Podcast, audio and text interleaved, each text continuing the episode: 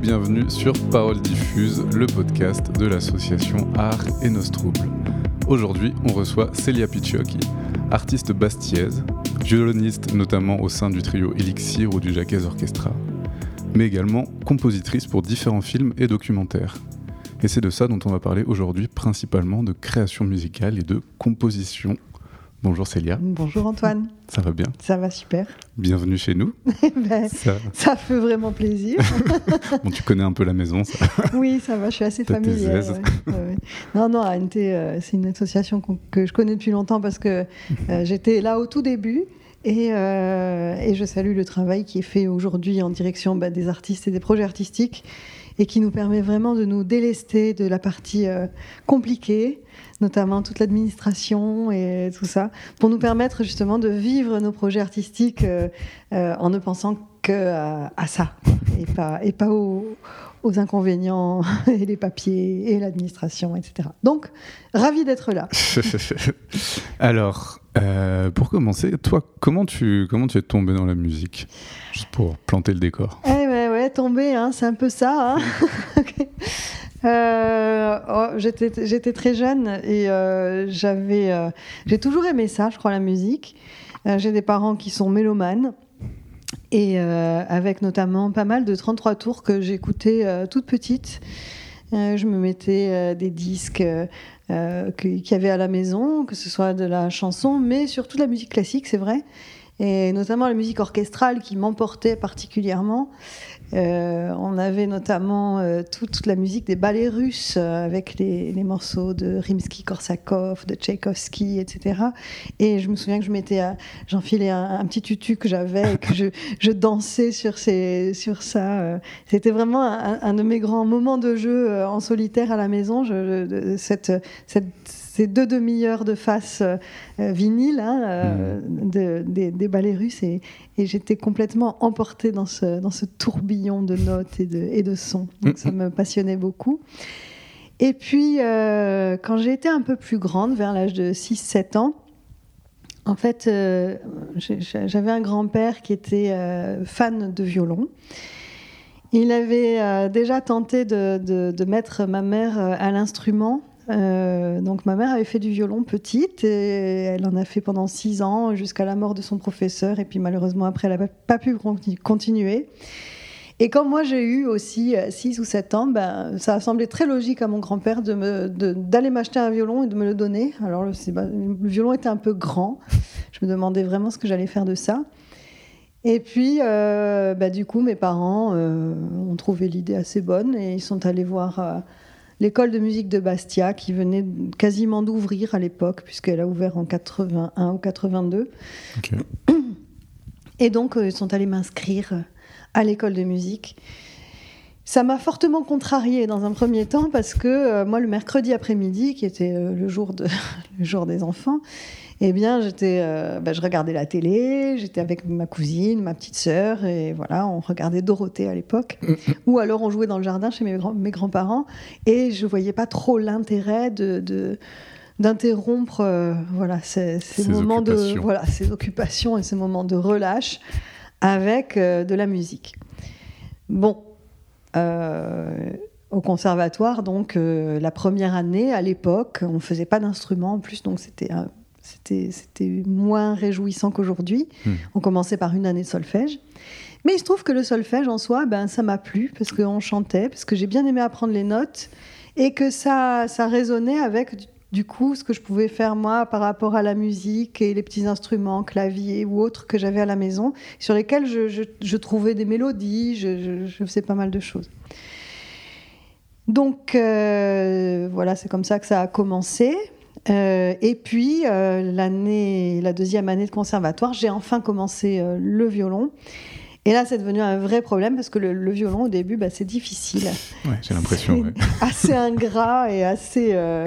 J'ai pas eu une accroche immédiate avec l'instrument. Hein. C'était hmm. vraiment bon, bah voilà, il fallait y aller, donc on y allait. Heureusement, ma mère m'aidait parce qu'avec les bases qu'elle avait, elle, a pu m'aider à travailler et à commencer à voilà, bah, d'un cours à l'autre à, à, me motiver, ou en tout cas à, faire en sorte que je perde papier euh, hmm. dans le dans ce marasme qu'était l'instrument. Et au bout de la troisième ou quatrième année de violon, heureusement, je m'étais accrochée. Et puis un jour, mon professeur décide qu'on allait faire un petit orchestre de chambre. Alors, je ne savais pas trop ce que ça voulait dire, un orchestre de chambre. Je me demandais si on allait jouer en pyjama ou, ce genre de truc. Et non, un orchestre de chambre, c'est un petit orchestre, en fait, hein, tout simplement. Euh, souvent orchestre à cordes, d'ailleurs, ou un petit orchestre avec des vents. Là, c'était que orchestre à cordes avec d'autres élèves de la classe de violon. Et on joue comme premier morceau euh, ensemble la petite musique de nuit de Mozart que j'avais déjà entendu sur disque. Mmh. Alors donc de jouer la même musique que celle qu'il y avait sur le disque, pour moi c'était un truc de fou quoi. Et, euh, et à partir de ce moment-là, euh, je revenais du conservatoire, je faisais des, bons. J'étais vraiment le fait de faire de la musique avec les autres, euh, ça a tout changé. J'ai mmh. compris à quoi ça pouvait servir de jouer d'un instrument, peu importe lequel, mais vraiment de pouvoir voilà rencontrer des gens, euh, rencontrer des œuvres musicales, vraiment se vraiment consacrer beaucoup de temps à les décortiquer euh, et à se les approprier. Euh, et, j'avais vraiment l'impression, quand on jouait dans notre petite classe de violon, là, qu'on faisait exactement comme sur le disque. Mmh. C'était fantastique. Voilà. Et à partir de ce moment-là, je crois que j'ai pu lâcher l'affaire parce que parce qu'il y avait toujours, de, à travers la pratique d'ensemble, ce même enthousiasme qui revenait à chaque fois. Et puis après, ça a été avec l'orchestre du conservatoire. Le conservatoire étant basé à la fois sur Bastia et Ajaccio, les échanges de classes.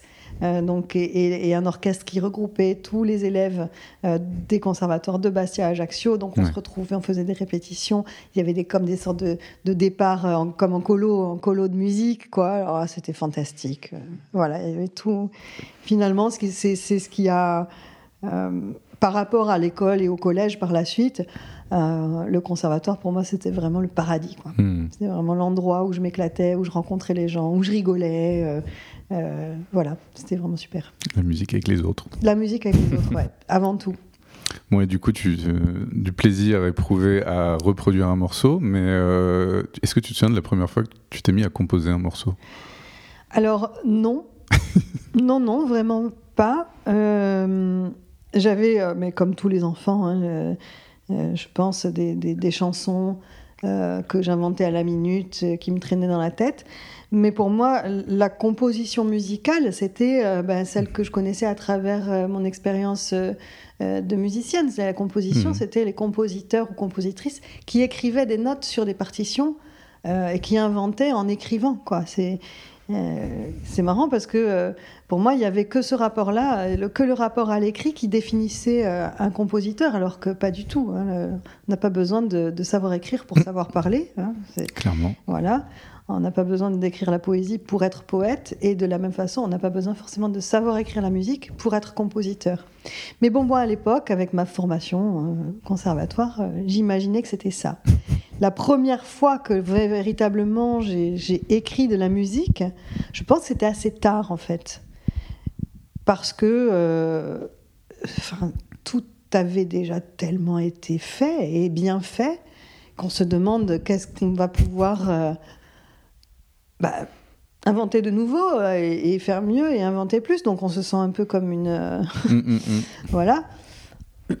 Par rapport aux immenses, aux immenses personnalités qui font l'histoire de la musique. Quoi. On ne se trouve pas forcément une place très rapidement. Mais euh, peut-être ce qui m'a déverrouillé, c'est de passer par la case improvisation. Quand j'ai eu euh, une quinzaine d'années, toujours en fréquentant le conservatoire, j'ai augmenté euh, mon temps. C'était pour augmenter juste le temps passé dans les murs du conservatoire, qui était vraiment ma deuxième maison. Hmm. Et j'ai fait plusieurs choses. J'ai commencé le chant lyrique, et puis surtout j'ai fait du piano jazz. la classe de jazz venait d'ouvrir. Elle était animée à l'époque par Jean-Michel Janelli. Et, euh, et j'avais envie de sortir des codes du classique. Et donc, euh, à travers un nouvel instrument et euh, l'improvisation jazz, bah pareil, j'ai pu explorer un peu d'autres terrains. Donc, du coup, effectivement, le fait d'inventer de la musique comme ça, in vivo, sur le moment, bah, c'est aussi un acte de composition. Mais c'est pas quelque chose qu'on écrit et qu'on. Mm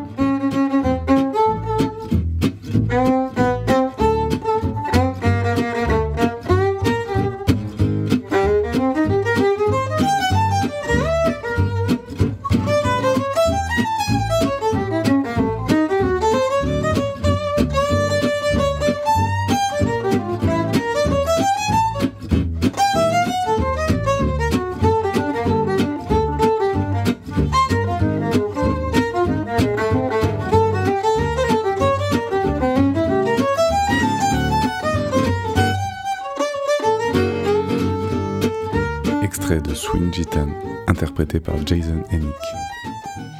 Euh, voilà, donc ça, ça m'a un peu déverrouillé, mais je crois que pour écrire mes premières partitions, il a fallu attendre euh, euh, vraiment la, quasiment la, fac, quoi. J'ai fait une fac de musicologie après le bac, et là, j'en avais pas eu au conservatoire, même pas en cours de solfège. On faisait peut-être des petits exercices, mais j'avais pas eu véritablement de cours d'écriture. Et en fac, on avait un cours de bah, d'harmonie, ce qui s'appelait harmonie. Moi, je comprenais pas euh, euh, trop de quoi il s'agissait. Et en fait, euh, c'est les premiers exercices véritablement de d'écriture et de découverte de l'architecture et de l'organisation de l'écriture musicale à travers voilà l'écriture chorale, pour commencer, par hmm. exemple. Euh, ouais, ça n'a pas été évident au début. ça doit être sportif, ça, parce qu'il faut, faut, arriver à faire la bonne gymnastique. Euh, en, fait, c'est plutôt comme des. Et c'est ce qu'on ne comprend pas au début quand on essaye. On se dit, bah, on va faire des jolies choses et on a l'impression d'avoir toute liberté. Et puis, en fait, dans ces cours-là, on apprend vraiment des codes. On apprend vraiment des quasiment des formules mathématiques à appliquer. Mhm. Euh, le principe du cours d'harmonie, c'est que, par exemple, on vous donne une basse juste la ligne de basse, euh, donc les voix les plus graves, et le, type d'accord qui va aller euh, sur, euh, sur cette basse. Et donc cet accord-là ou cette harmonie-là, il faut l'écrire pour les trois autres voix suivantes, c'est-à-dire le ténor, l'alto et le soprano.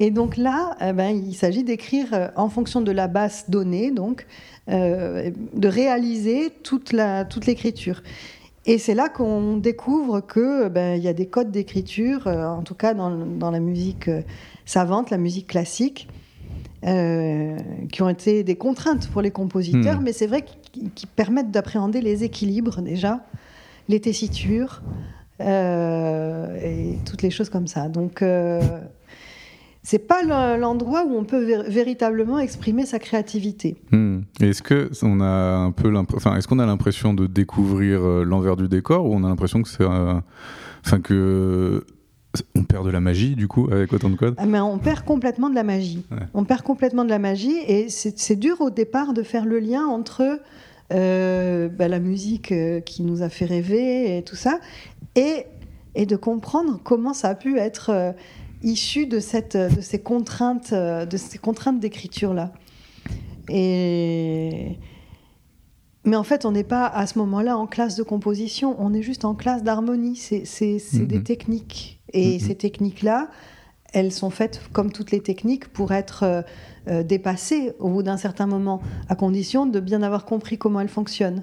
Et c'est vrai qu'aujourd'hui encore, euh, je sais que les règles de l'harmonie classique me servent à à, équilibrer euh, des choses que j'ai pu écrire quand je les relis avec le, dans ma tête la, voilà, ces règles-là. Je sais les corrections à apporter où je vois directement sur la partition à quel endroit euh, il y a quelque chose qui fait que ça sonne pas. Ah bah oui, tiens, là j'ai fait ça, donc c'est normal que ça ça fonctionne pas. Je vais plutôt rétablir, euh, mettre telle note plutôt à la place de telle autre. Et enfin voilà, c'est un peu après c'est de la cuisine. Mm-hmm.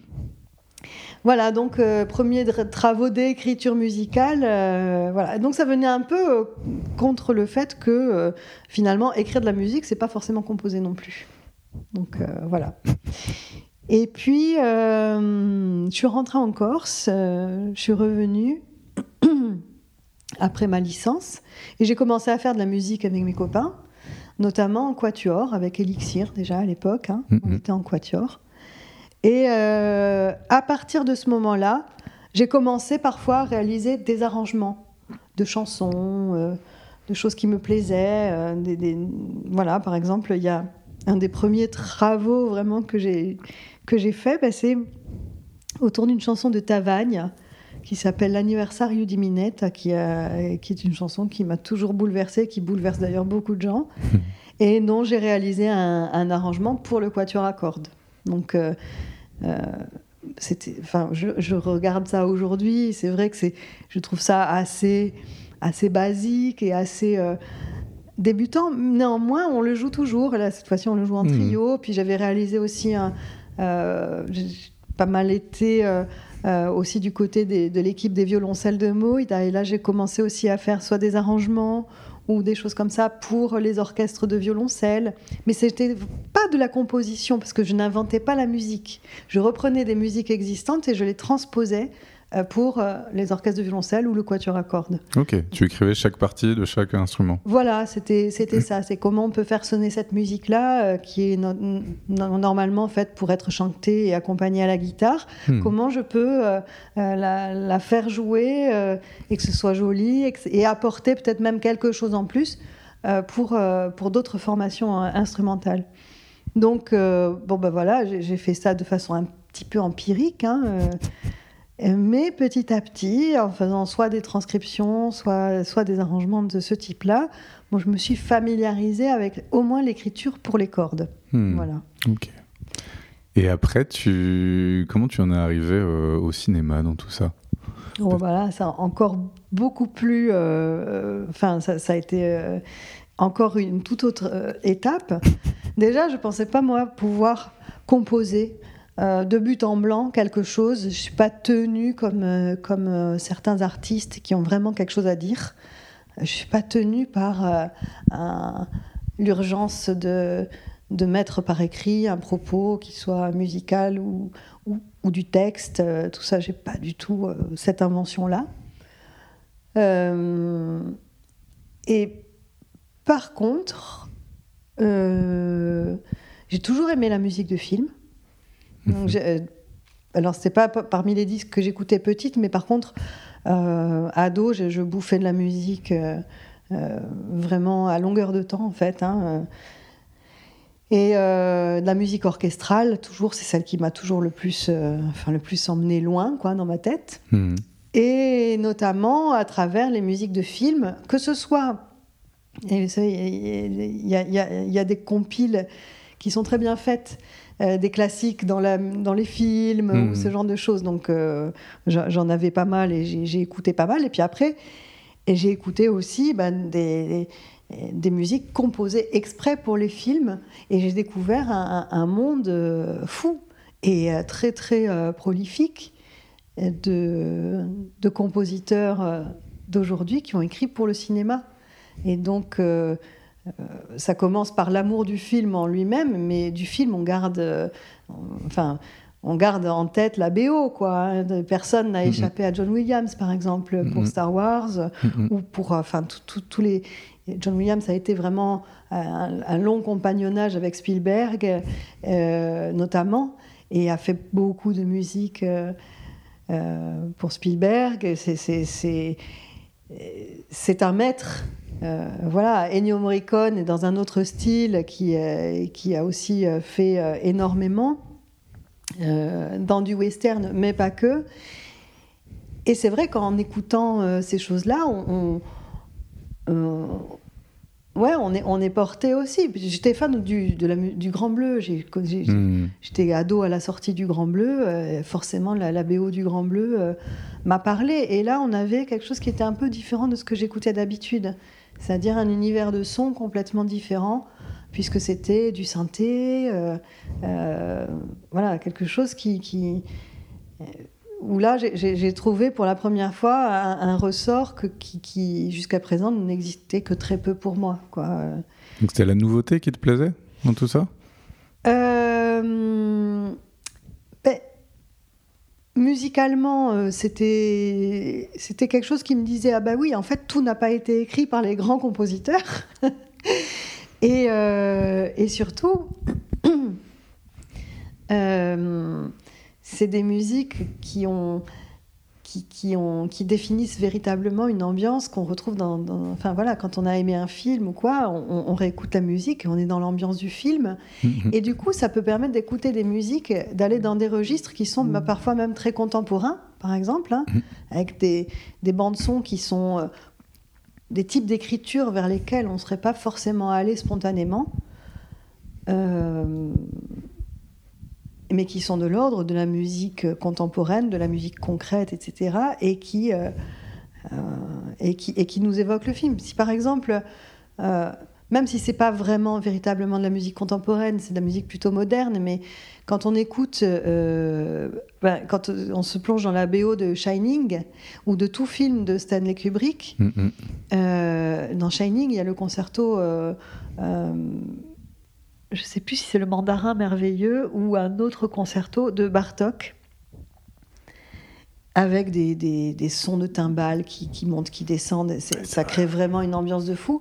Et là, on se dit, ah ouais, d'accord, donc on a dans la musique qui n'est pas forcément euh, la musique tonale qu'on a l'habitude d'écouter, euh, on peut arriver à créer des textures, des ambiances euh, et, à- et surtout à créer de l'émotion avec Mm, mm, euh, un autre langage, un langage qui est a priori dissonant, euh, mais qui organise l'univers sonore d'une façon différente, quoi, pour Mm. créer des impressions très fortes. Mm. De la même façon, au début de 2001, l'Odyssée de l'espace, par exemple, il y a cette espèce de chœur vocal très dissonant. Ça, c'est du Ligeti, par exemple. Ok. Et, et, et ça, ça évoque l'idée de chaos et de, de- de bruit humain. euh, et ça va très bien avec le film. Donc euh, là, on se dit, ben, la musique, c'est pas que du, du beau et de l'harmonie.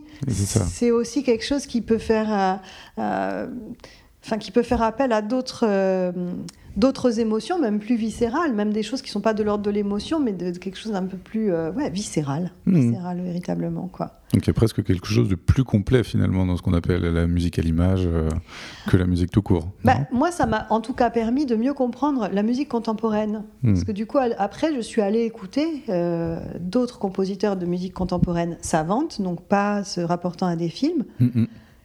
Et, euh, et j'ai découvert des, des- terrains qui sont euh, assez, euh, assez fantastiques.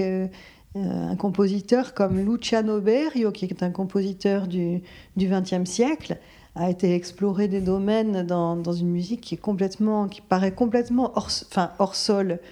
Oui, on n'a plus de, de rythme forcément défini, on n'a plus d'har- d'harmonie, bien sûr, connue, enfin, en tout cas, des repères pour l'oreille. Mais justement, le fait que cette musique soit sans repères, Mm, mm.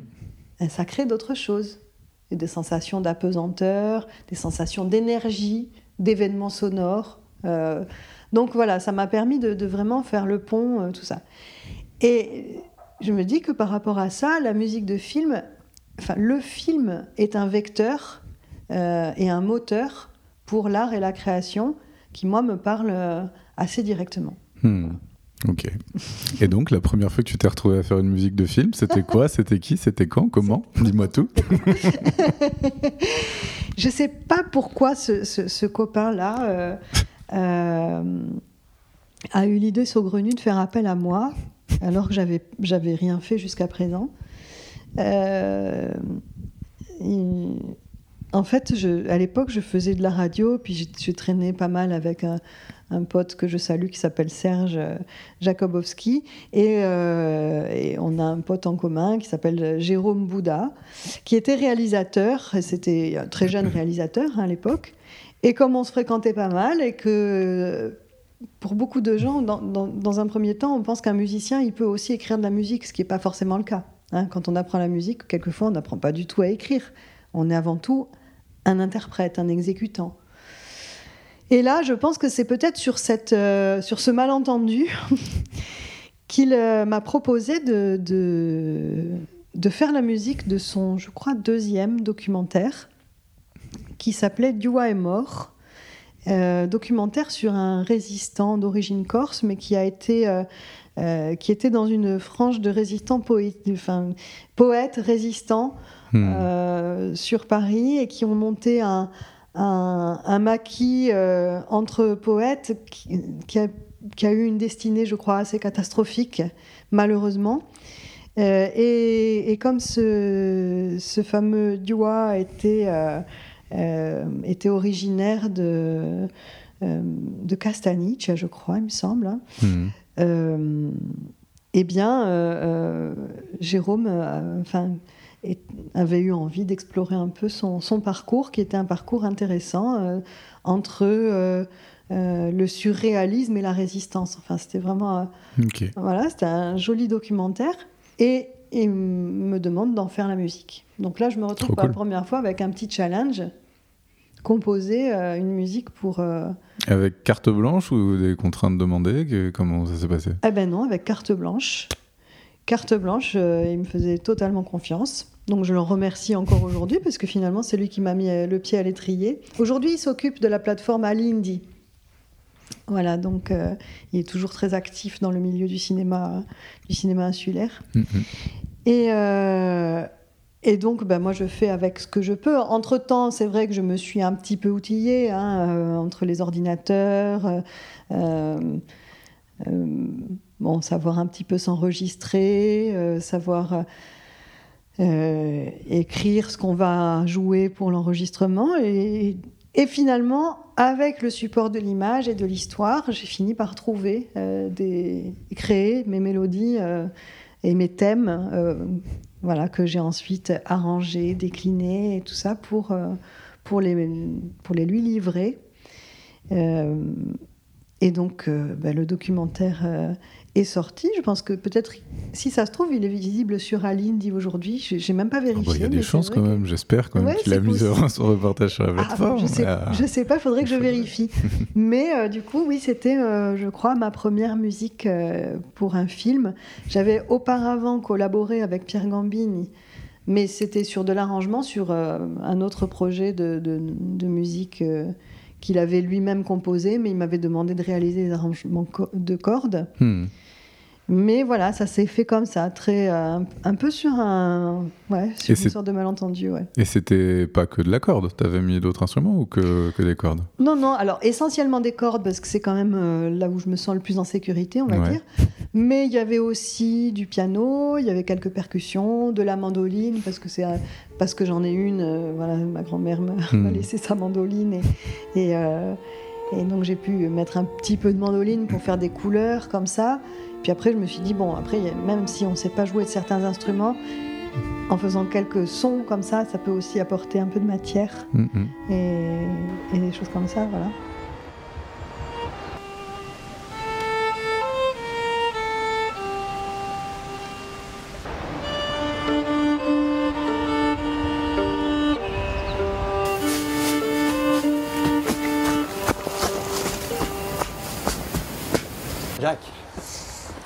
Bonjour, comment vas-tu Jacques, voici Marie-Antoinette, mon épouse. Bonjour. Bonjour madame.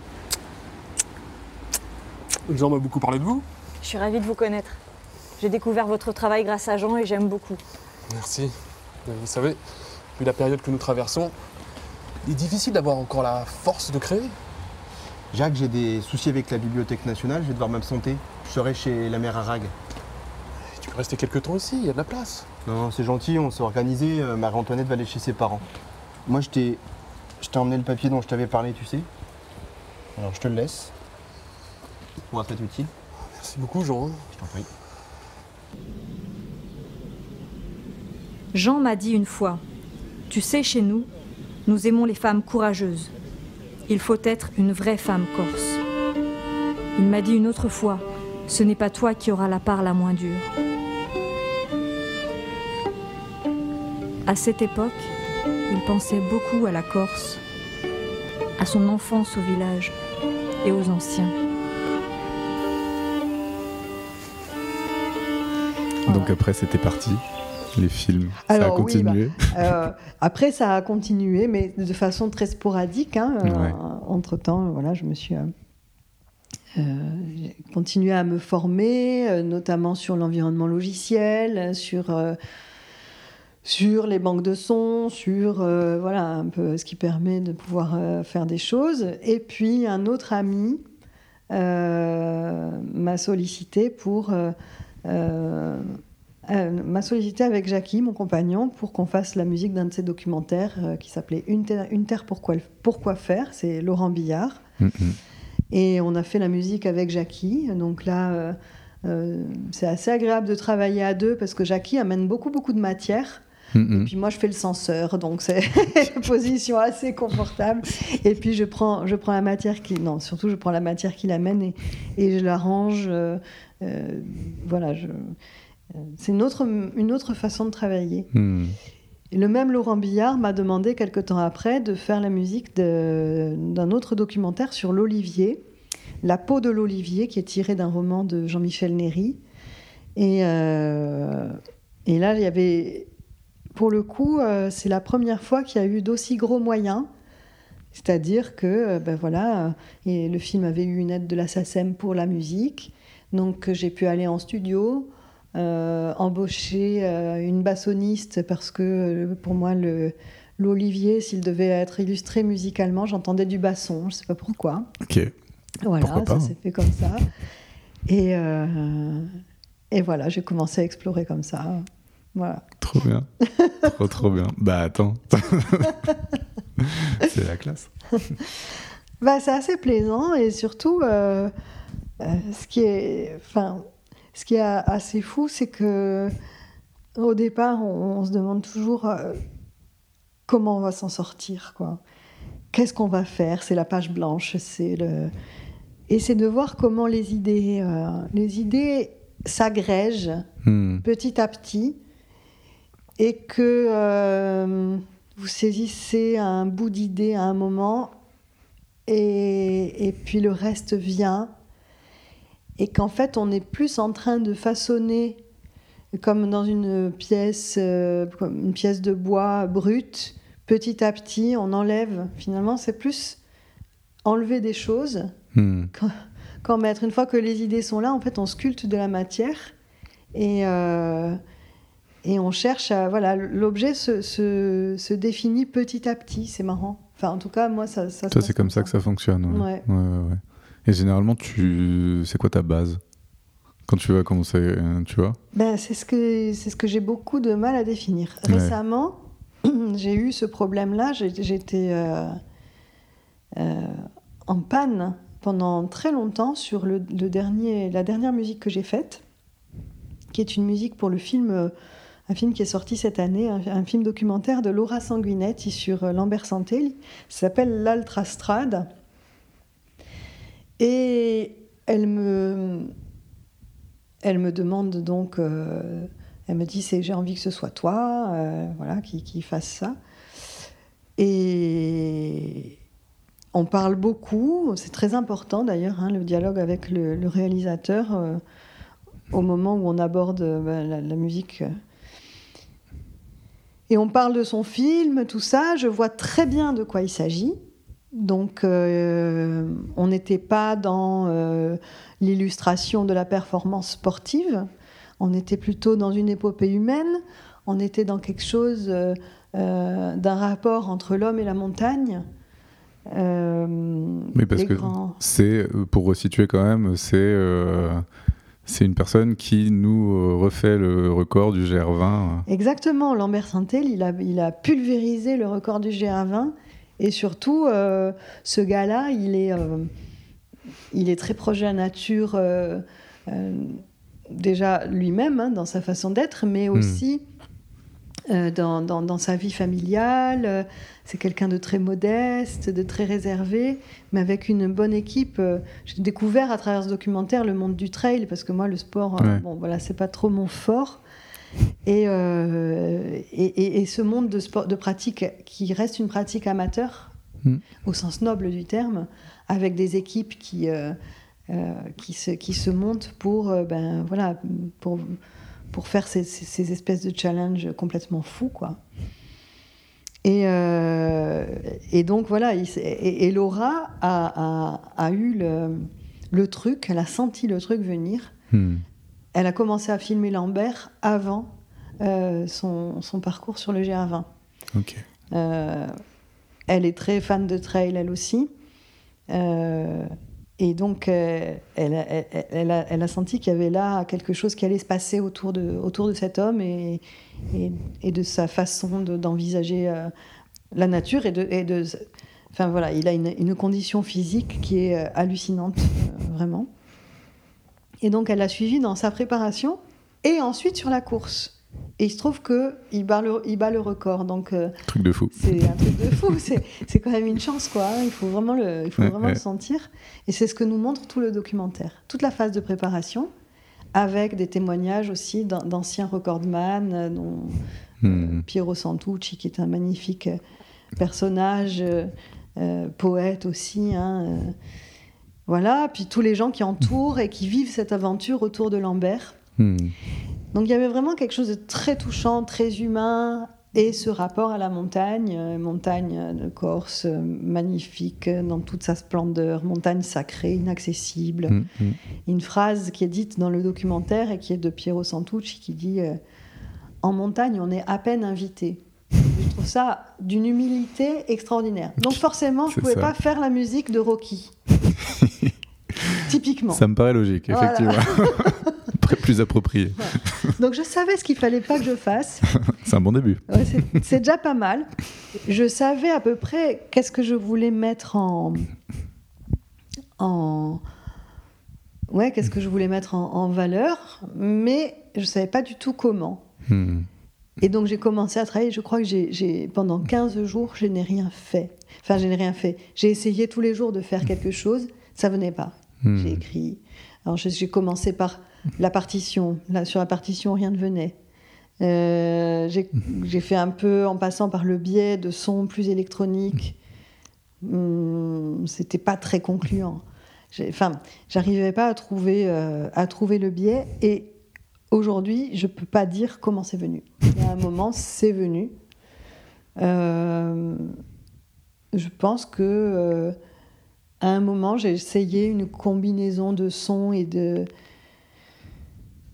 Euh, ouais, je sais pas. Il y, a- eu euh, bah, le, petit bout du fil de la pelote qui est apparu, mais c'est un peu mystérieux. J'arrive pas à savoir comment ça s'est fait. Voilà. Donc, euh, à partir de ce moment-là, et de toute façon, j'avais décidé qu'il fallait des percussions quand même. On a fait une journée d'enregistrement de percussions au conservatoire à Bastia avec Laurent Guérard, qui, a- Hmm.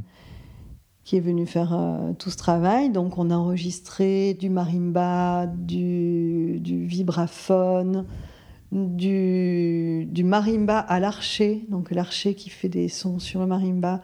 Wow. J'avais quelques idées de thèmes, mais j'avais pas du tout ma musique en tête. Donc en fait, on a fait comme un. un- J'ai fait une provision de Hmm. sons et de, de petits morceaux de thèmes que je lui ai fait jouer dans plusieurs rythmes, dans plusieurs tonalités différentes, en me disant bon ben voilà, ça, ça sera mon annuaire, mon répertoire, ma base. Hmm. Et je sais que j'aurai ça. Voilà, on a enregistré des timbales, des gongs, euh, des espèces de boîtes qui, qui sonnent un peu japonais, euh, des tas de choses. Et, euh, mais c'est vrai qu'une fois que j'ai eu tout ça, et en regardant et en re-regardant les images, finalement, les premières séquences que j'ai pu mettre en musique, c'est les séquences où on ne voit que la montagne.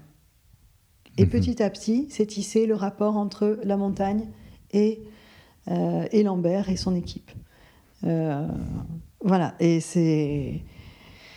Mais ça a été euh, une souffrance parce que, ouais, 15 jours, 3 semaines, avec le temps qui passe, et il y a des délais quand même hein, dans la production d'un Mhm, film. Euh, Donc, il y a un moment où il faut rendre absolument, parce qu'il y a le montage son, parce que. Et donc, euh, quand, la- quand comme ça l'horloge tourne et qu'on n'a toujours rien fait, on, on se met en panique noire.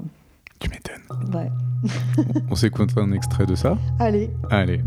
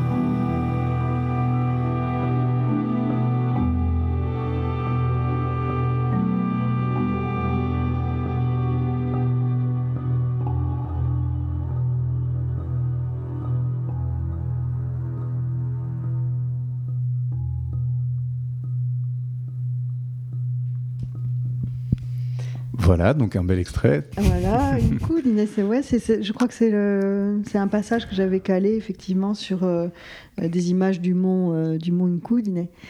Euh, et, et on a pu entendre aussi, j'ai parlé des percussions, c'est vrai, mais euh, la voix de Jean-Claude Aquavive. Ça, c'était Eh une oui. demande de la réalisatrice. Ouais, il fallait, Laura. il fallait qu'il soit là. Laura, euh, euh, bon, elle m'avait parlé aussi de quelque chose qu'il a, et je pense que ça, ça peut s'entendre pour ceux qui connaissent un peu euh, ce, ce compositeur. Elle m'avait parlé de Bruno Coulet Hmm. et de la musique d'Himalaya, qui pour moi a été une très très grande euh, musique de film euh, réalisée par Bruno Coulet, avec le groupe Avileta notamment, mais aussi euh, des, des Tibétains, et, et typiquement une, euh, musique qui, qui fait parler la montagne. Hmm. Donc c'est vrai que euh, j'ai cherché un peu dans, cette, dans ce registre-là. Et elle, euh, elle voulait, Laura, euh, incarner la montagne avec, à Mhm. travers la voix de Jean-Claude Aquavive. Bah là, c'est incroyable parce qu'il y a quelque chose ouais, de cette voix qui vient de très loin. On Oui. peut pas, on peut pas donner d'époque. Il y a quelque chose d'ancestral dans ce, dans ce chant. Et Ouais. puis, et puis l'humilité est liée. C'est ça que j'aime bien. Il y a, y a- y a ça, il y a, il y a le côté âpre et rugueux de sa voix, qui, euh, est- effectivement, mais qui est, qui est très évocateur de plein de, de, plein de choses. Et c'est- quand même quelque chose de très, très parlant. hein. Mm, mm, Dès mm. qu'on entend ça, c'est c'est évocateur de tellement de, tellement de choses. J'aime bien le, le côté, euh, ouais, ce côté rugueux, cette matière qu'il apporte. Mm. Et quand euh, c'est moi qui ai écrit, enfin le texte, si on peut parler de ça, les quelques syllabes qu'il prononce là, Hmm, hmm. euh, en fait, c'est, euh, je voulais pas, si- s'il incarnait la voix de la montagne, si, et si euh, je me disais la montagne ne peut pas parler une langue qu'on connaît. Bah non. Et Qu'est-ce que tu veux qu'ils nous disent Bah non, exactement.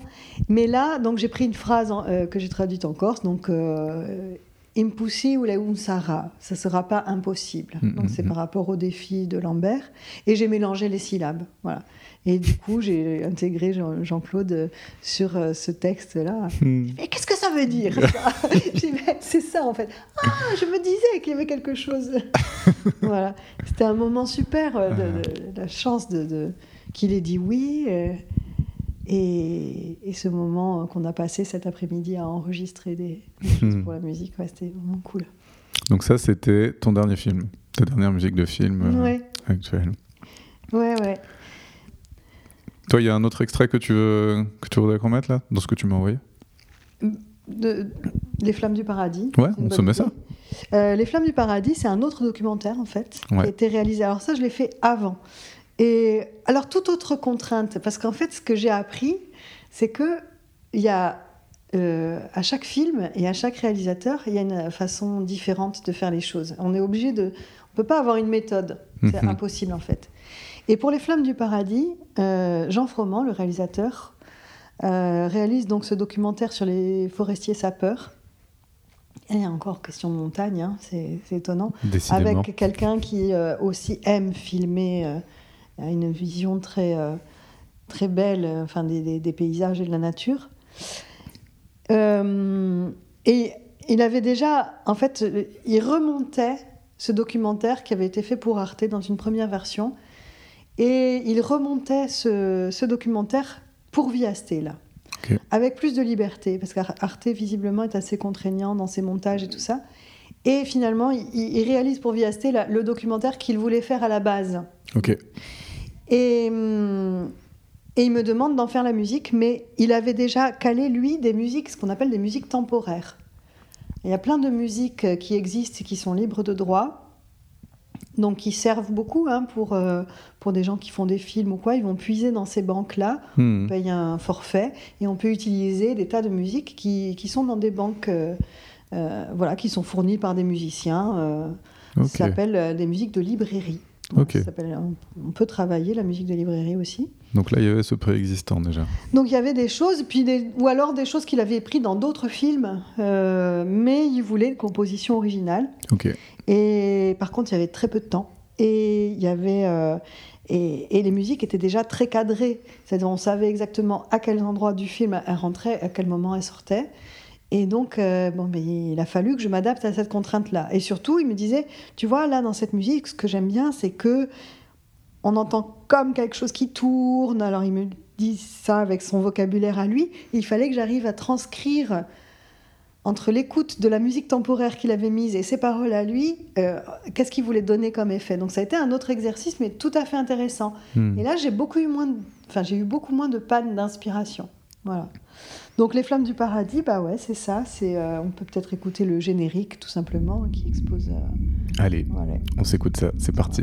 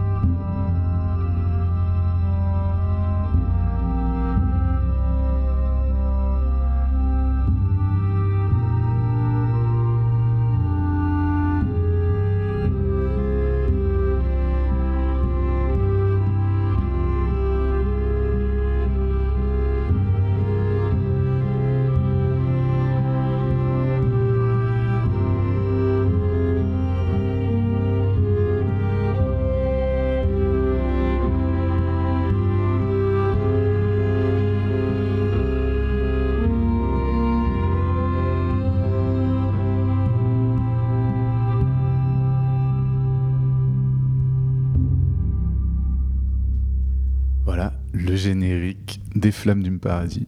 Ouais, là, on est vraiment dans un truc qui devait être tendu parce que c'est quand même.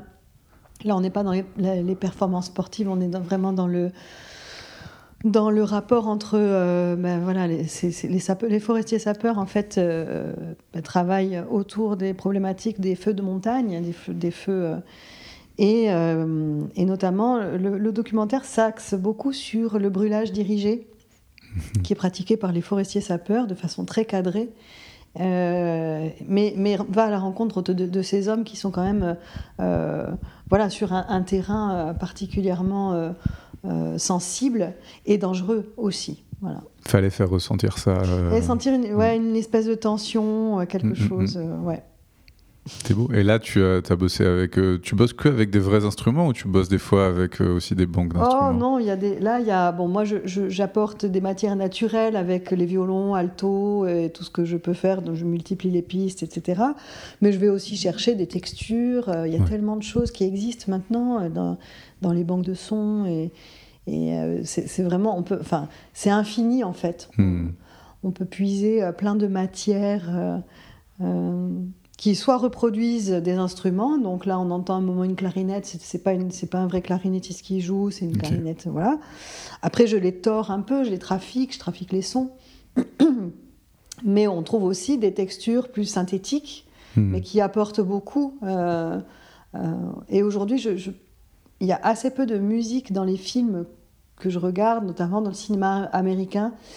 Euh, il y a assez peu de musique qui se, qui se passe de ces, euh, de ces textures-là, qu'on appelle des drones ou des, voilà, des sons. Des drones Ah ouais. Ça s'appelle comme ça. Ok. Ouais, ouais. euh, ces- gros sons. Enfin, des, choses qui apportent ces, ces matières-là. Euh, et, et moi, j'aime bien le mixage entre les vrais instruments et ces, ces supports-là. Hmm. Je ne saurais pas faire une musique purement électro, mm, mais j'aime bien croiser les différentes choses euh, voilà, et faire évoluer les matières les unes par rapport aux autres. ouais. Ok, ok, ok.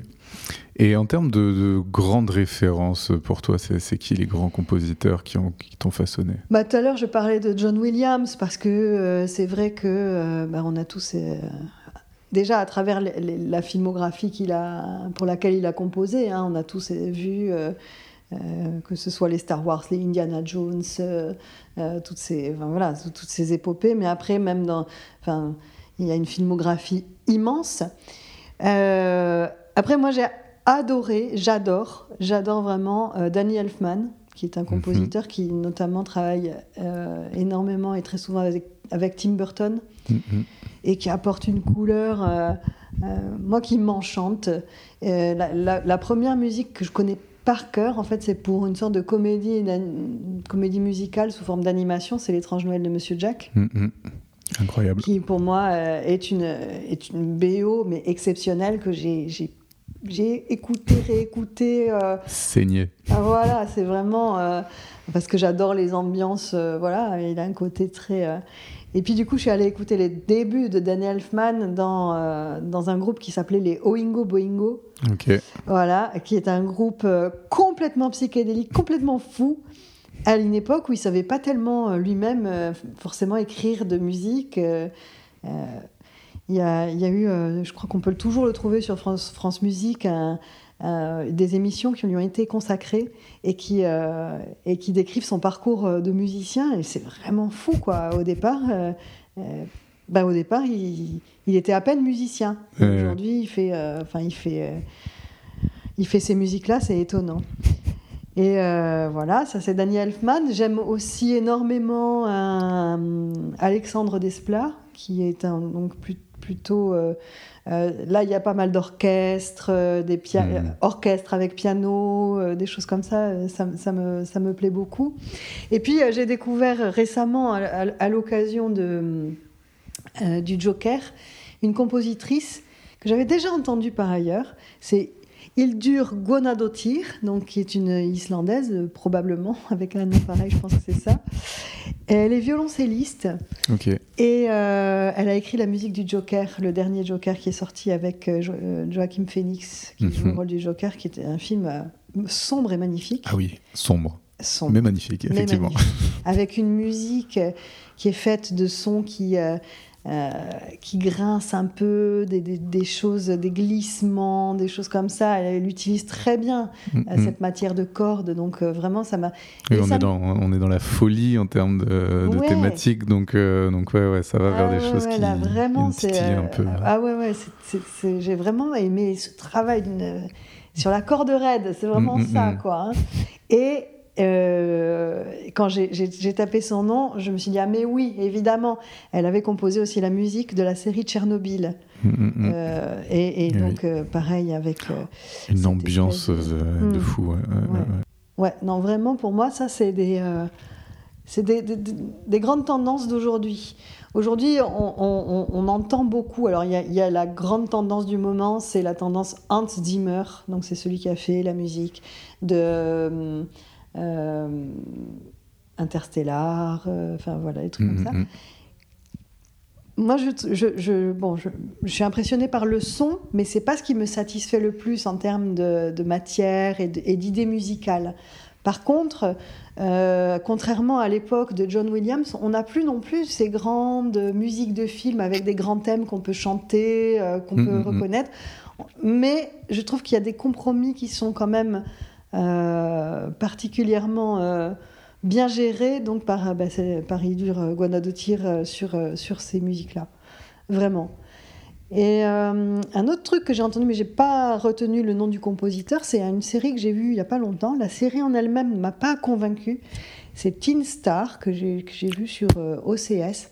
Mais un tout. travail autour des cordes, justement, des violons, des banjos, Ok. des mandolines. Et pareil, tout dans la dissonance, dans le truc, euh, bon, euh, l'impression de quelque chose qui se fissure à chaque instant, quoi. Mm. Je trouve ça super bien fait. Euh, voilà, et puis euh, le grand amour, c'est Bruno Coulet, toujours, c'est la référence en termes. puis, avec le plaisir de l'avoir rencontré, d'avoir parlé avec lui, le fait qu'il ait travaillé, je sais pas, il a fait une vingtaine, de, quasiment une vingtaine, une quinzaine, une vingtaine de musiques de films avec Aviletta Mm. et de voir comment il se réapproprie les matières, justement, euh, traditionnelles, euh, et, pour les investir dans la musique orchestrale. Donc tous ces mélanges-là, ça me parle, ça me parle vraiment.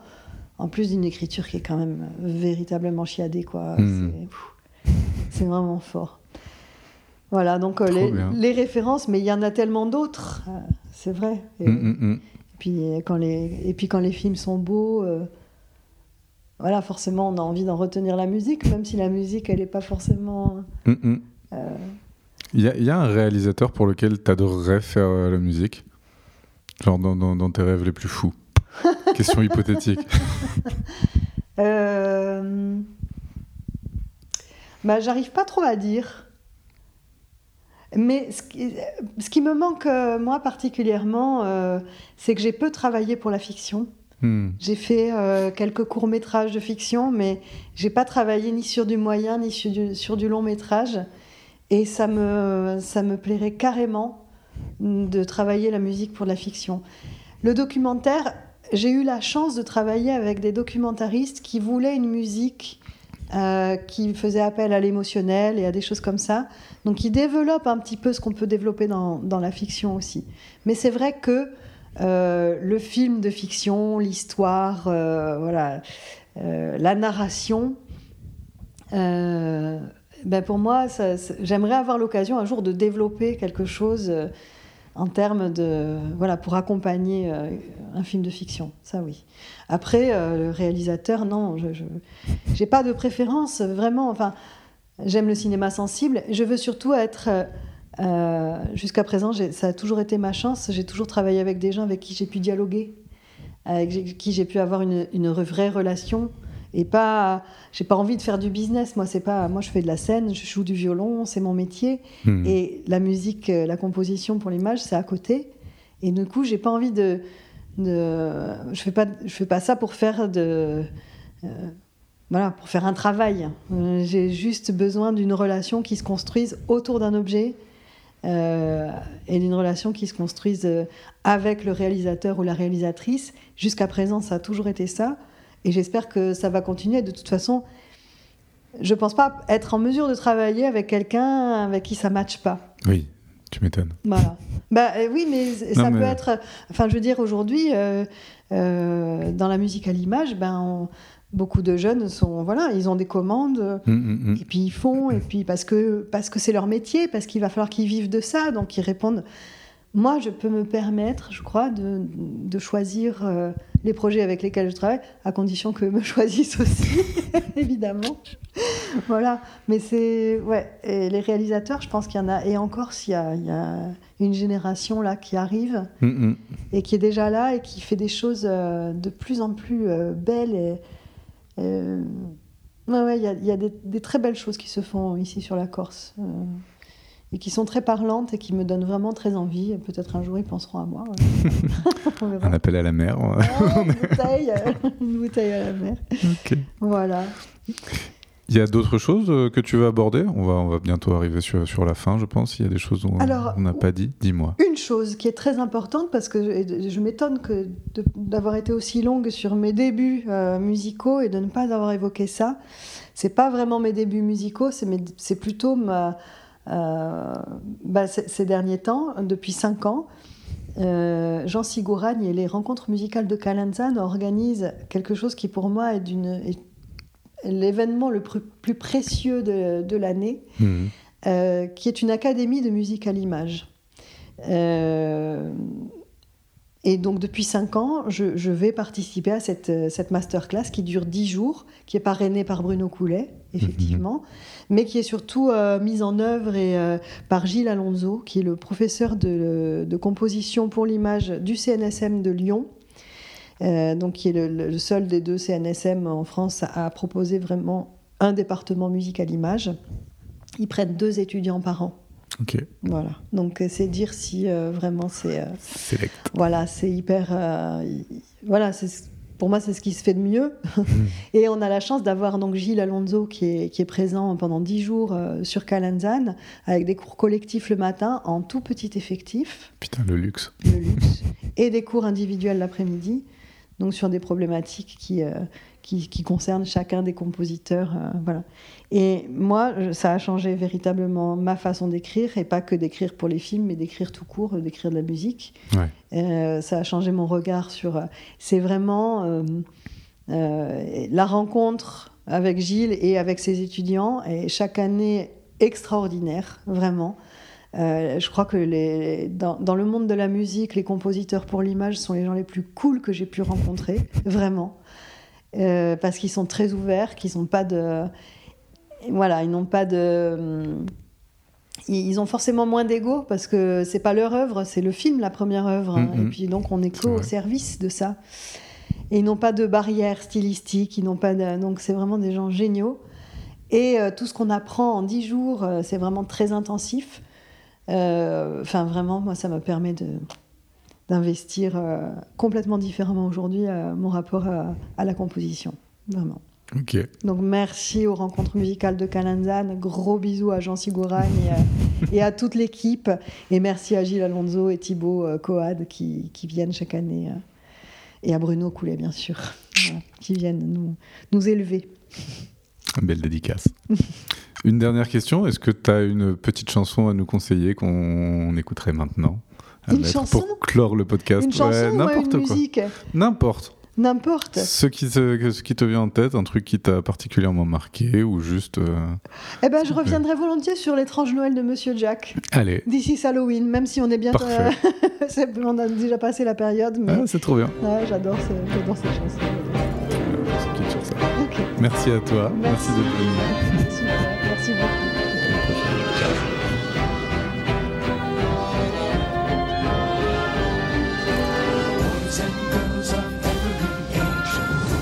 Like to see something strange?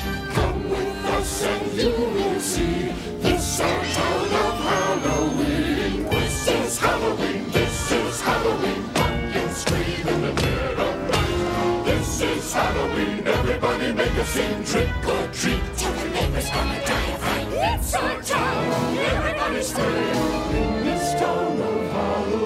am the one hiding under your bed. Teeth ground sharp and eyes glowing red. I am the one hiding under your stairs. Fingers like snakes and spiders in my hair. This is Halloween, this is Halloween, Halloween, Halloween, Halloween, Halloween. In this town we call home, everyone hail to the pumpkin song. In this town, don't we love it now? Everybody's waiting for the next surprise. None that go around hiding in the trash can, something's waiting out of punch and pound. Three, this is Halloween. Red and black. Flighty green. Aren't you scared? Well, that's just fine. Say it once, say it twice, take a chance and roll the dice. Ride with the moon in the dead of night. Everybody scream! Everybody scream! I am the clown with the tearaway face. Here in a flash and gone than trace. I am the who and you call who's there. I am the wind blowing through your hair. I am the shadow on the moon at night, filling your dreams to the brim with fright. This is Halloween, this is Halloween, Halloween, Halloween, Halloween, Halloween. Tender rumblings everywhere. Life's no fun without a good scare. That's our job But we're not mean in our town of Halloween. in this town. Don't we love it now? Everyone's waiting for the next surprise. Skeleton Jack might catch you in the back and Scream like a banshee, make you jump